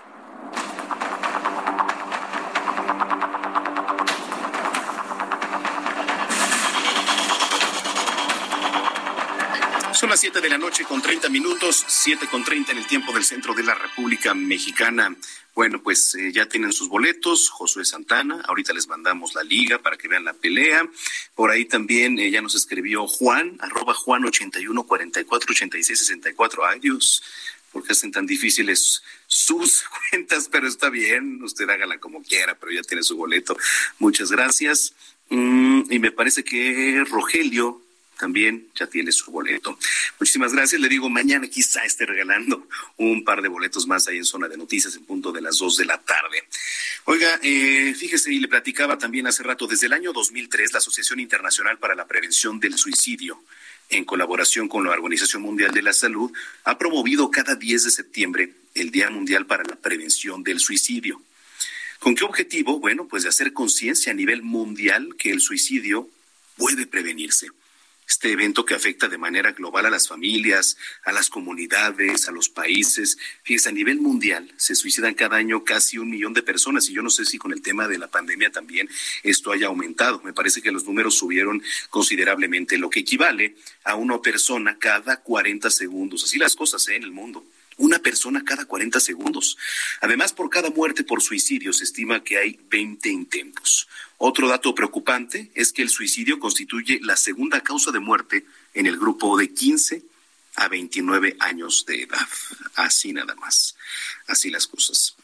Me da mucho gusto platicar como siempre con Salvador Guerrero Chiprés. Él es eh, titular del Consejo Ciudadano aquí de la Ciudad de México. Salvador, como siempre, qué gusto saludarlo. Qué gusto, igualmente, Manuel, un tema muy importante, así es. Sí, como lo ponemos en contexto, ¿no? La verdad es eh, un tema que se puede prevenir. Desde el Consejo Ciudadano también han estado haciendo por ahí una labor importante en el tema de prevención. Bueno, así es. En principio hay que decir y compartirle a la audiencia, hay una idea central que como sociedad, como instituciones, como ciudadanía tenemos que acompañar, y es esta. El suicidio sí puede evitarse hay dos interpretaciones en la literatura al respecto que dicen, no, el que se va a suicidar siempre lo va a hacer, y otra que insiste, si hay condiciones para evitarlo, sí puede evitarse. Nosotros eh, compartimos esa posición. Y en el Consejo elaboramos un reporte que nos indica el aumento en las llamadas que recibimos en el, en el programa DC a la Vida del Consejo Ciudadano para la Ciudad de Justicia de la Ciudad de México, donde recibimos llamadas de todo el país y creció en 120% los reportes de personas, mujeres y varones, eh, que han planeado, ideado o intentado el suicidio. Estamos hablando de 2.425 reportes el año pasado, pasaron a 5.358 en el periodo enero-agosto de este año. Es decir, estamos comparando el mismo periodo contra el mismo periodo. Hay un aumento de 120%. Y es muy significativo e interesante encontrar que el 71% de los casos son mujeres y de ellas menores de 30 años, 30 años o menores son el 86% y varones pues obviamente el porcentaje restante.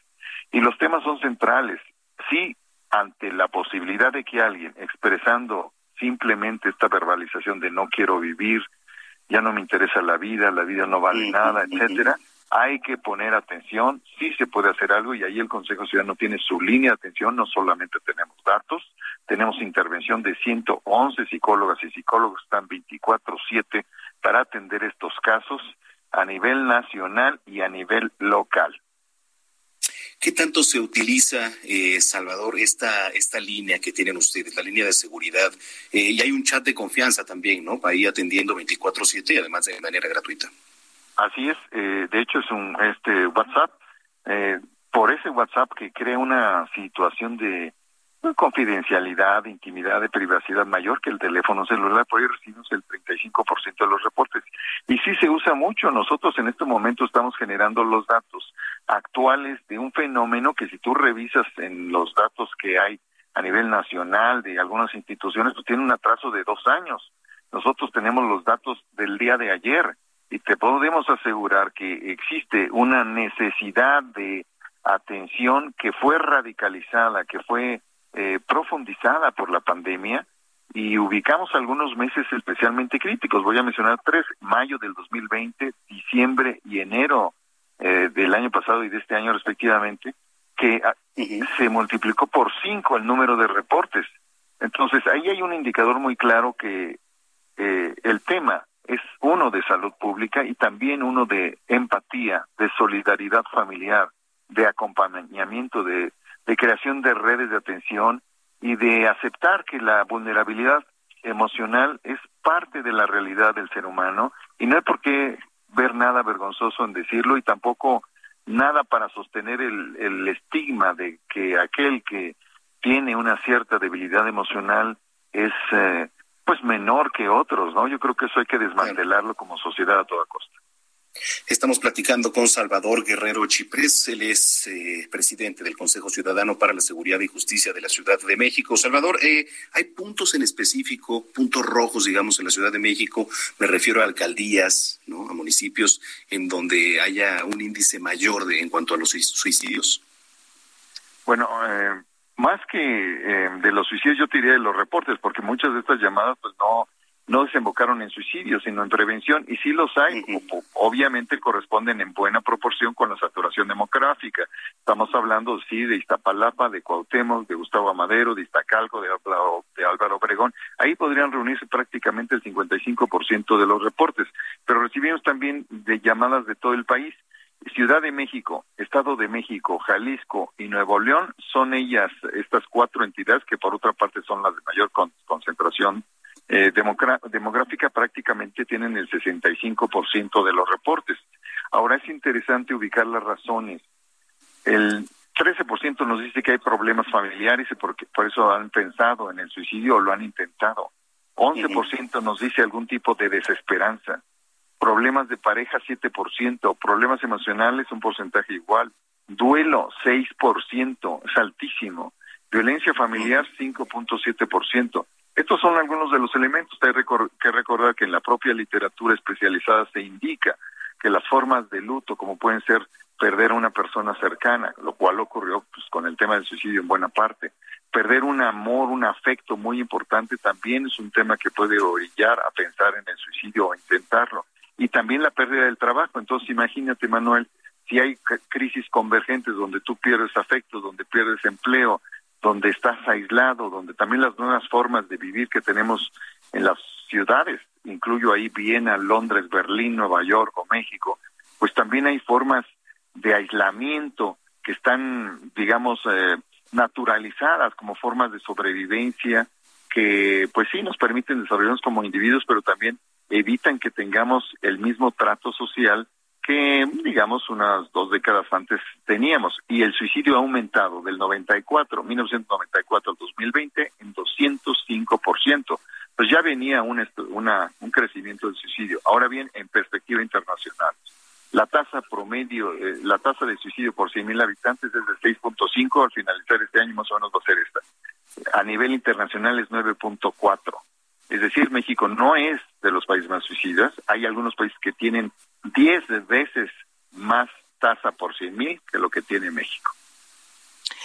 Ya por último, Salvador, ¿nos puedes repetir las líneas que tienen ustedes para la prevención? Que este tema de la prevención me ha enfocado no nada más eh, para quienes necesitan como tal una ayuda, sino para las madres, los padres de familia que quizá no saben cómo abordar de repente la situación, cómo platicar con los hijos, que no saben qué les está ocurriendo y cómo actuar, ¿no? Por supuesto, es tenemos un chat, un WhatsApp, es el y también es un teléfono, es 55 55 33 55 33. No nos tardamos más de cinco segundos en atender la llamada. Estamos muy activos ahí en Twitter, en arroba el Consejo MX y en Facebook está arroba Consejo Ciudadano MX, ahí hay mucha información y también tenemos dos oficinas, una en Amberes 94 en la colonia Juárez y otra en el Hidalgo Monroy número 100, muy próximamente en Benito Juárez y también en Azcapotzalco esperemos que podamos inaugurar esas sedes también para atender este y otros temas antes de que concluya este mes. Correcto. Bueno, pues eh, como siempre, un gusto, Salvador, platicar contigo y si lo permites, pues estamos en comunicación. Claro que sí. Muchísimas gracias. Buenas noches. Muy buenas noches. Es Salvador Guerrero Chiprés, titular y presidente del Consejo Ciudadano para la Seguridad y Justicia aquí en la Ciudad de México. Son las siete de la noche ya con 40 minutos en el tiempo del centro del país. Aquí, le repito, hoy andamos en, Chihuahua, Chihuahua capital. Eh, más tarde vamos a ir a, a, un evento que es la toma de protesta de Marco Bonilla como nuevo presidente municipal. Ahorita todavía es el electo, pero ya está cayendo de lleno la tarde, una tarde soleada, ¿eh? aquí en, en Chihuahua, muy bonito. Eh, déjeme presumir que tengo una vista aquí desde, desde donde estamos transmitiendo, privilegiada. Alcanzo a ver pues toda la zona de los cerros y además pues una zona de valle, de casas, digamos, en donde los edificios pues no son los protagonistas, sino la vista al natural. Pero bueno, ya mañana también estaré platicando de todo esto. Mientras tanto, quiero saludar en la línea telefónica a María Fernanda Rivera. Ella es directora general de Seguridad Vial y Sistemas de Movilidad Urbana Sustentable. Qué gusto, como siempre, María Fernanda. Muchas gracias, Manuel, como cada viernes. Muchas gracias por el espacio. Gracias. Oye, a ver, eh, el tema de la semana son los operativos de seguridad vial con estos corredores de transporte público. ¿Cómo estuvo el tema? Así es, como sabes, en el gobierno de la Ciudad de México siempre trabajamos para mejorar la seguridad vial. ¿Qué implica esto? Que todas y todos lleguemos de manera segura a nuestras casas. Y la mejor manera de hacerlo es respetando los límites de velocidad. El día de hoy, en conjunto con la Subsecretaría de Control de Tránsito de la SCC, comenzamos unos operativos para regular la velocidad de los corredores de transporte público concesionado de la Ciudad de México. ¿Cuáles son estos corredores? Son estos transportes morados que corren en distintas zonas de la ciudad, son 22 corredores de transporte. Lo que estamos haciendo es con dispositivos de medición de velocidad poder registrar cualquier exceso de velocidad que tengan este tipo de vehículos y transporte concesionado y poder aplicarle la sanción que corresponde. Eso lo hace la Subsecretaría de Control de Tránsito, quien es la única autoridad facultada para la aplicación de sanciones. Entonces hacemos una infracción tanto a la persona operadora, a su licencia se restan tres puntos, y en caso de exceder la velocidad se aplica la sanción correspondiente que va de 10 a 20 UMAS, que son entre 890 pesos hasta 1.700 pesos. ¿Qué es lo importante? Recordarle a todas y todos que queremos tener un transporte público seguro para las personas que lo utilizan todos los días y también para quienes circulamos a pie, en bici o en nuestro propio auto. Ah, esa sí es muy buena noticia porque eh, la verdad es que eh, luego nos enfocamos en que las sanciones eh, viales, pues muchos se enfocan, ¿no? En, eh, sobre todo en los automovilistas, en, el transporte particular, etcétera. Pero la verdad es que los eh, eh, el tema de los transportes concesionados es un tema bastante complicado, ¿no? En muchas de las situaciones. Entonces, ¿cuál serían, digamos, este tipo de multas o qué es lo que no deben de hacer ellos, principalmente aquí en las calles de la capital? Lo más importante, y como lo hablamos cada viernes y para quienes nos escuchan, es respetar los límites de velocidad. Entonces, en este caso, la conducta de riesgo que buscamos inhibir es manejar excediendo estos límites. ¿Por qué? Porque cuando manejamos excediendo estos límites, sin importar qué vehículo conduzcamos, estamos poniéndonos en riesgo a nosotros mismos y obviamente a la gente a nuestro alrededor. Y en el caso del transporte concesionado, pues también a las personas usuarias. Es por eso que el día de hoy, estos dispositivos y estos operativos que estamos haciendo con tránsito, lo que buscan es medir la velocidad a la que circulan en caso de que excedan la velocidad establecida en la vía donde los captamos, es decir, en los puntos donde vamos a estar haciendo estos operativos, se aplica la infracción correspondiente, que va de 10 a 20 UMAS y tres puntos a la licencia del conductor. Porque eso también creemos que es muy importante. No todas las personas operadoras del transporte concesionado, en el caso de corredores, cuentan con una licencia y también se aplica esta sanción de los tres puntos. ¿Qué es lo que queremos? Inhibir la conducta, que no tengamos que aplicar las infracciones porque van respetando y manejando conforme los límites, por ejemplo, paseo de la reforma, vías primarias, ejes viales, son 50 kilómetros por hora, vías de acceso controlado, 80 kilómetros por hora en los centrales, y todas las vías secundarias y laterales van de 40 kilómetros, excepto en zonas escolares o donde hay hospitales que tenemos que ir a 20 kilómetros por hora. Ah, bueno, pues esperamos que con estas medidas pues sí baje, baje y lo más importante, ¿no? Como dices que no haya infracciones, pero bueno, siempre también es, es bueno el, castigar para que no se vuelvan a realizar este tipo de situaciones. Eh, ¿Cómo van en, en tema de los alcoholímetros, por ejemplo? Con alcoholímetro, como sabes, fortalecemos este programa, se fortaleció desde este año, ya llevamos más de 4.900 vehículos que han ingresado a los depósitos y son personas que obviamente han ingresado al Torito. Les recuerdo a todas las personas que nos escuchan, como siempre lo veíamos el viernes pasado, los viernes no hay excusa para manejar y conducir alcoholizado, entonces les reitero que hay que manejar con nuestros cinco sentidos y cuidarnos todas y todos y por eso tenemos el programa de alcoholímetro. Y también seguimos teniendo nuestro programa de fotocívicas activo, ¿no? Entonces las cámaras y radares siguen captando estos excesos de velocidad, también para que quienes nos escuchen revisen cuántos puntos tienen y con esto poder cumplir las sanciones en caso de que tengan infracciones registradas. Perfecto. Bueno, pues eh, muchas gracias como cada viernes y, y estamos en comunicación, si lo permites, María Fernanda. Claro que sí, Manuel, muchas gracias y por recordarle que todas y todos queremos llegar seguros a casa y que hay que poner de nuestra parte para mejorar la convivencia vial en la vía. Correcto. Gracias, muchísimas gracias. Es la voz de María Fernanda Rivera Flores, directora general de Seguridad Vial y Sistemas de Movilidad Urbana Sustentable en la Ciudad de México. Son ya las siete de la tarde, tarde noche, con 45 minutos en el tiempo del centro del país. Bien, eh, hay bastantes temas deportivos, ¿eh? Hay bastantes, bastantes temas deportivos. Ahorita vamos a ir con nuestro compañero Roberto San Germán. Pero bueno, eh, estamos buscando también comunicación y actualización de lo que sucede allá en el Cerro del Chiquihuite. De hecho, no, nos va a contestar ahorita y ya nos estamos enlazando con una persona, con un rescatista, uno de los integrantes del grupo de los topos, que bueno, eh, a lo mejor quizá nosotros los conocemos por la actuación tan valiente ¿no? Que hacen en, en la capital, eh, en muchas partes del mundo, que han sido también voluntarios. Y en la línea telefónica tenemos a Mario Luna. Él es integrante de- del grupo Topos. Mario, ¿cómo está? Qué gusto saludarlo. Sí, muy buenas tardes. Gracias. Buenas ¿Dónde se encuentra Mario? Mira, estamos nosotros en el sitio donde estuvo el deslave. ¿Qué, qué, qué es lo que está viendo? ¿Qué está ocurriendo? ¿Y cuál es la actuación que están teniendo ustedes? Mire, ahorita estamos en espera, to- todos los grupos que estamos llegando, ¿sí? Para poder ir relevando a los compañeros que están trabajando. Entonces estamos entrando por grupos. Sí, ahorita estamos en espera. Sí, sí se, vamos a ayudar. O es mucho trabajo en realidad ahorita. Sí, son rocas muy grandes y hay que empezar a, este, a y todo eso para ver qué podemos encontrar.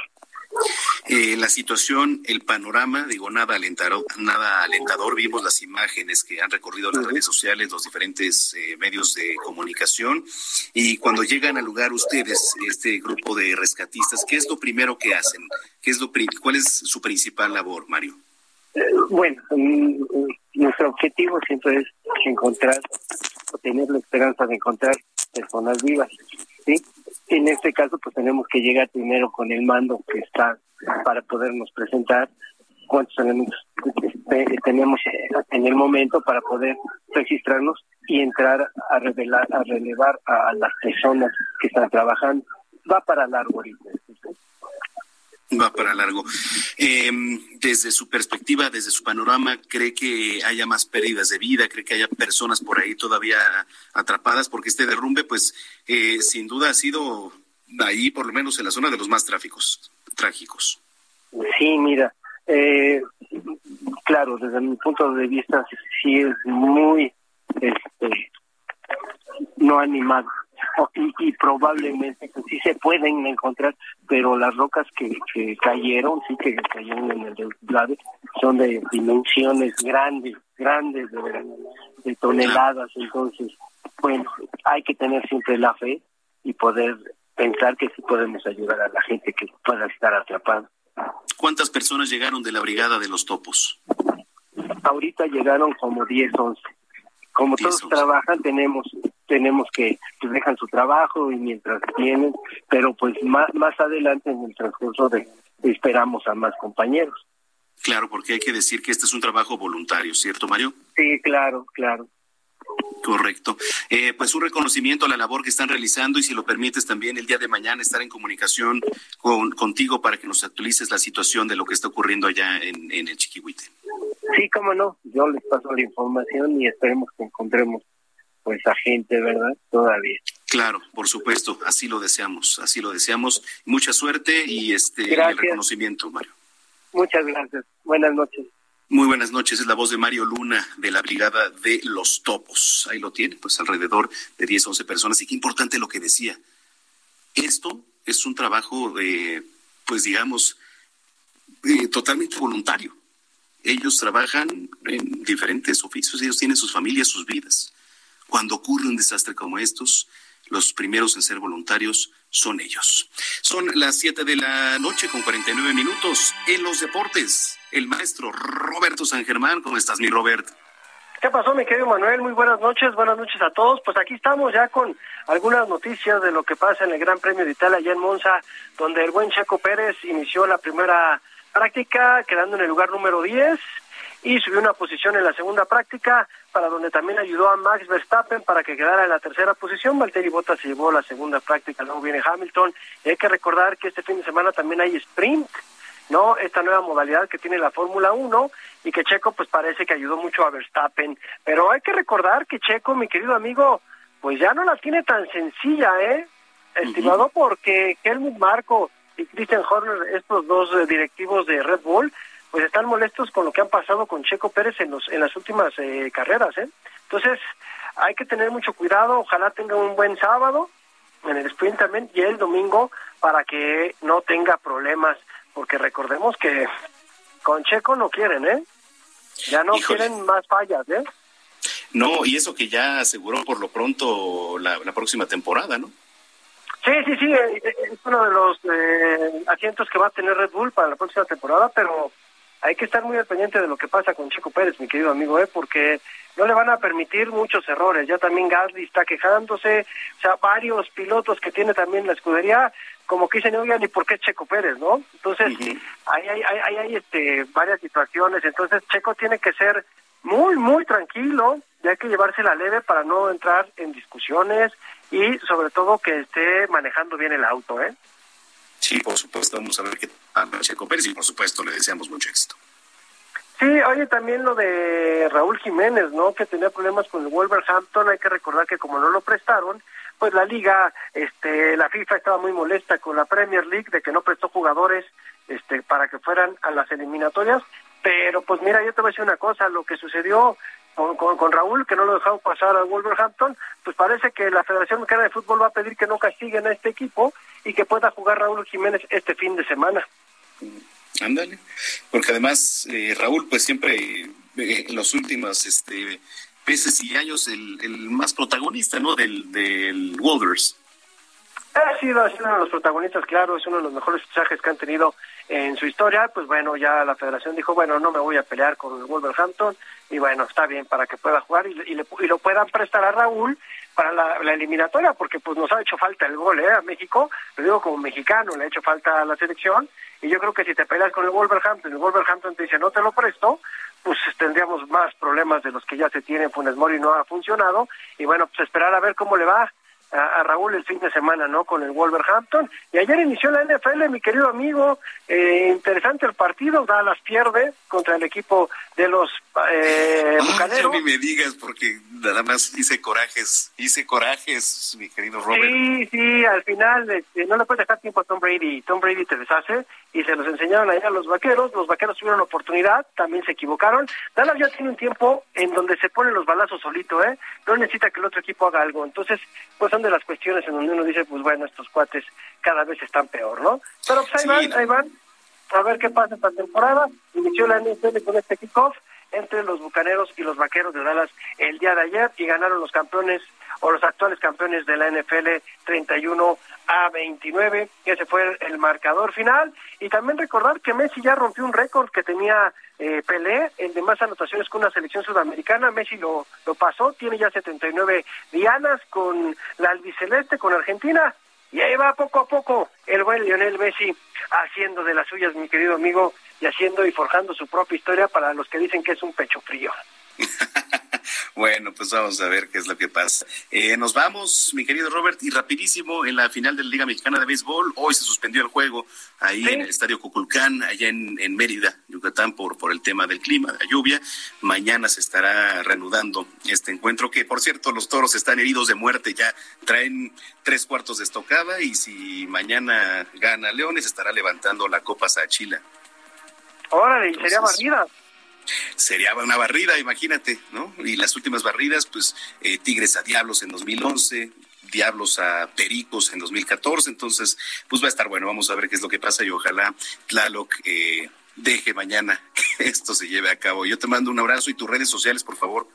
Mira, mis redes sociales son arroba R San Germán, ahí me, me encuentras en Twitter e Instagram, amigo. Perfecto. Eh, nos escuchamos el fin de semana, el domingo, en Zona de Noticias. Claro que sí, hermano, te mando un abrazo. Que pases buena noche. Gracias. Igualmente es Roberto San Germán con los deportes. Y yo le quiero agradecer a ustedes, a nombre del titular de este espacio, Jesús Martín Mendoza. Soy Manuel Zamacona. Mañana. Nos... Esto fue Las Noticias de la Tarde con Jesús Martín Mendoza. Heraldo Radio. La HCL se comparte, se ve y ahora también se escucha. When you make decisions for your company, you look for the no-brainers. And if you have a lot of mailing to do, stamps.com is the ultimate no-brainer. It streamlines your processes to make your business more efficient, which makes you less busy. Mail checks, invoices, legal documents, and everything you need to keep your business running with stamps.com. Seamlessly connect with every major marketplace and shopping cart. Schedule package pickups and see your cheapest and fastest shipping options from different carriers. With rates up to 89% off USPS and UPS rates. And with the Stamps.com mobile app, you can take care of mailing and shipping wherever you are. Make the same no-brainer decision as over 1 million other businesses with stamps.com. Sign up with code program for a 4-week trial plus free postage and a free digital scale. No long-term commitments or contracts. That's stamps.com. Code program.